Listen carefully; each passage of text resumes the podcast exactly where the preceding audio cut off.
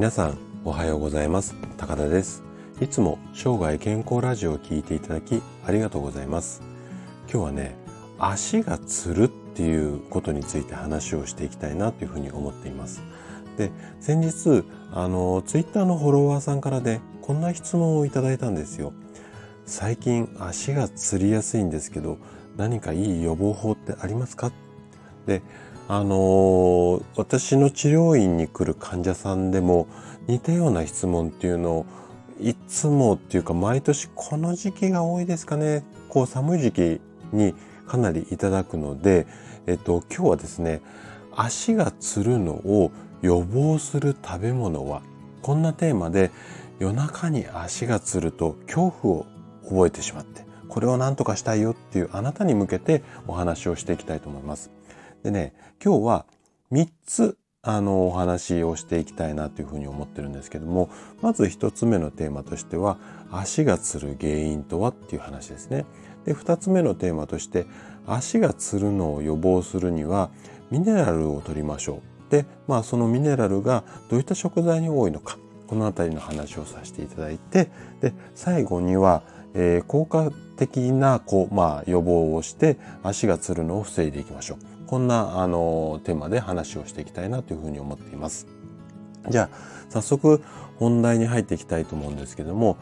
まず足がつる原因についてなんですけどももう足がつった時あのまあこの何て言うのかな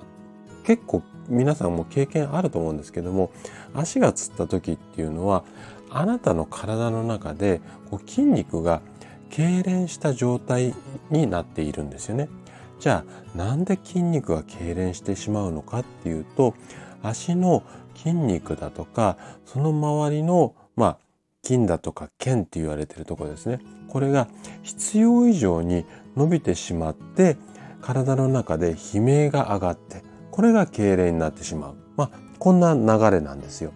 じゃあなんでその痙攣が起きるほどになってしまうのかっていうともう原因は2つしかなくってまず1つ目これは足の筋肉を使いすぎて筋肉に疲労が溜まっているから。うん、で足がつってしまう。で2つ目は体の中のミネラルが体外体の外に流れてしまっていることによってこれで痙攣が起こってしまう。この2つが原因なんですね。で、今回質問いただいたようなケース、最近よく足がつるんですけどっていうことに関しては、この2番のミネラルが体の外に出てしまっている、こういったケースが非常に多いです。で、実は体の中のミネラル、まあ、ミネラルっていうとちょっとざっくりとしたイメージなんですけども、あの具体的な栄養素で言うとカルシウムだったりマグネシウムっていうものなんですがこれはね筋肉の動きと大きな関係があるんですよ。で具体的にミネラルが不足するとどういうふうになるのかっていうとまず体の中のミネラル分っていうのが不足しますよね。そうすると神経から筋肉のまあ、伸び縮み収縮を命令する信号っていうのがこう流れてくるんですけどもそれが信号が乱れてしまうんですよ。でそのために筋肉はこうキュッて硬くなりやすくなるんですよね。でこれが、うん、原因になって足が痙攣するいわゆる足がつった状態になる。まあこんなメカニズムなんですけどもでえっと私たち人間もしくは普段、うん、足がつりやすいあなた自身がですねあの1日に必要とするミネラルの量っていうのはそんなに多くないんです。ただし運動不足であったりだとかあとは食生活が乱れてしまったりあとはいっぱい汗をかいたりだとか脱水症状ですね水が足りない状態この辺りが、うんと発生してしまうとミネラルはギリギリ足りてるか足りてないかかもしれないんだけども例えば脱水症状が体の中で起こっていればミネラルバランスっていうのは崩れてしまうんですよね。なので足が使いすぎてるわけでもないのによくつってしまうよっていう場合にはミネラルバランスっていうのが崩れてしまってこれが原因で足がつってしまうよっていうこんなことになるんですよね。ここまで大丈夫そうですかね。じゃあこのミネラルバランスを良くするためにあなたができることを栄養面から考えていきましょう。具体的には何を食べましょうって話を2番目にしていきたいと思うんですけどもじゃあミネラルのバランスを取り、うん、戻すためっていうかミネラルのバランスが崩れた場合にはどんな栄養素を取っていけばいいのかっていうのは主に4つほどあります。でまず1つ目がカルシウムで2つ目がマグネシウムで3つ目はカリウム4つ目はナトリウムこの辺りが不足するとこのミネラルのバランスっていうのが崩れてしまう。でその崩れてしまうことによって筋肉の収縮だったりとか神経の伝達が乱れてしまって足がしびあつってしまうっていうことになるのでじゃああのこの4つの栄養素がどんな食材に入っていくのかっていうのをちょっと詳しく見ていきたいなというふうに思います。じゃあカルシウムですね。でカルシウムを多く含む食材っていうとこれ結構イメージしやすい方って多いと思うんですけども牛乳だとかチーズなどの乳製品です。あとは小魚とか干しエビあと牡蠣なんかにもいっぱい入ってるいわゆる魚介類っていうものですね。この辺りに多く含まれています。じゃあ次マグネシウム。マグネシウムは大豆だとか納豆のお豆の類ですね。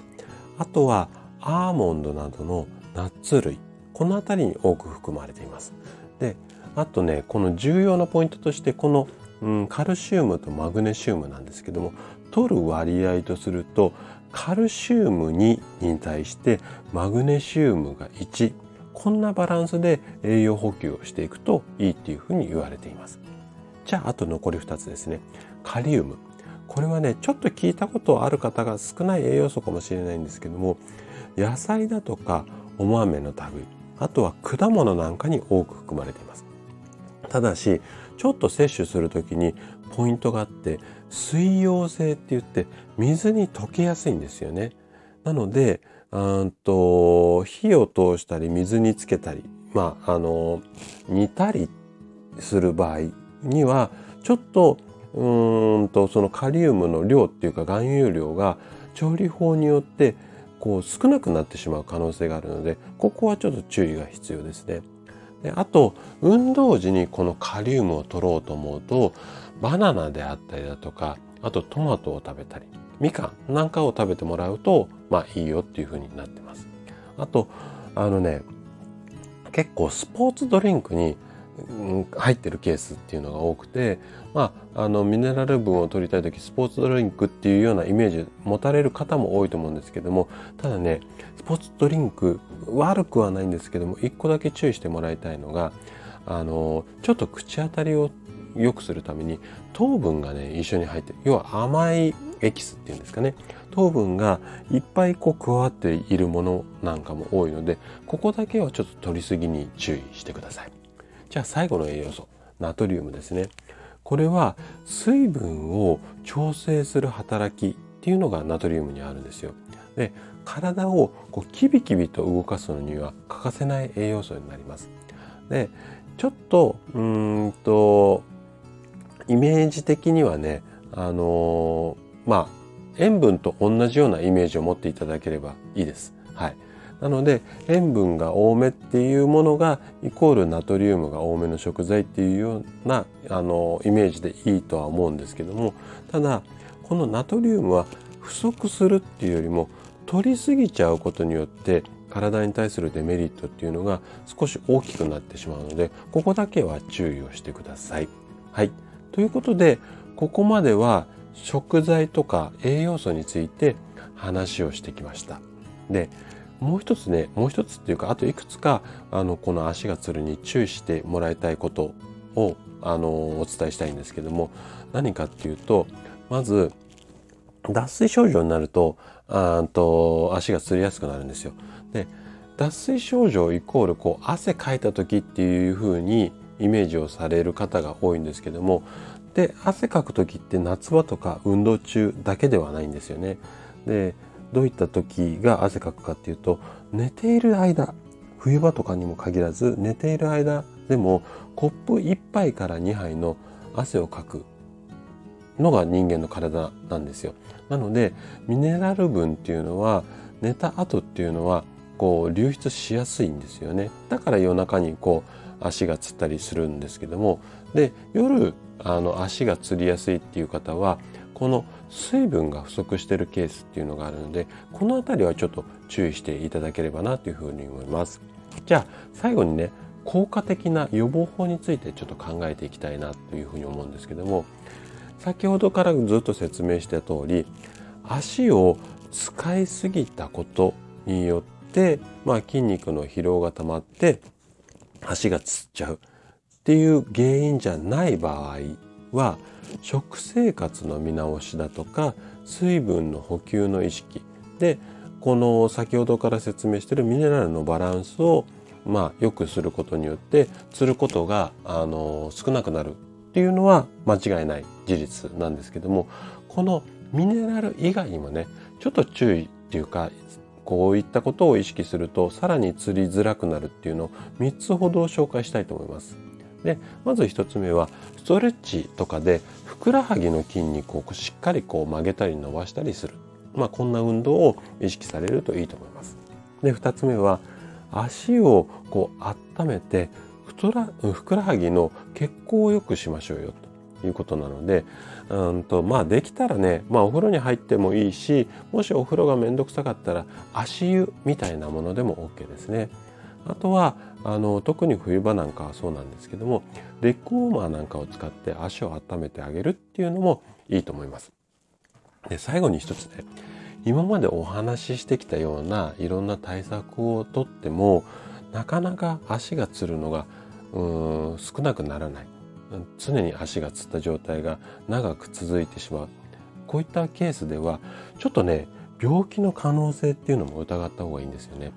じゃあどんな病気が考えられるかっていうと糖尿病であったりだとかあとは脳梗塞この辺りの病気のシグナルとして足がつるっていったケースもあるのであまりにも長く続くようであれば、まあ、病院とかで検査をしていただいてこの辺りを確認するっていうこともあのした方がいいんじゃないのかなっていうふうに思っています。ということで今回は足がつるっていうことについてお話をさせていただきました。最後まで聞いていただいたあなたがですね、足がつることを予防して生涯健康を目指していただけたら嬉しいです。それでは今日も素敵な一日をお過ごしください。最後まで聞いていただきありがとうございました。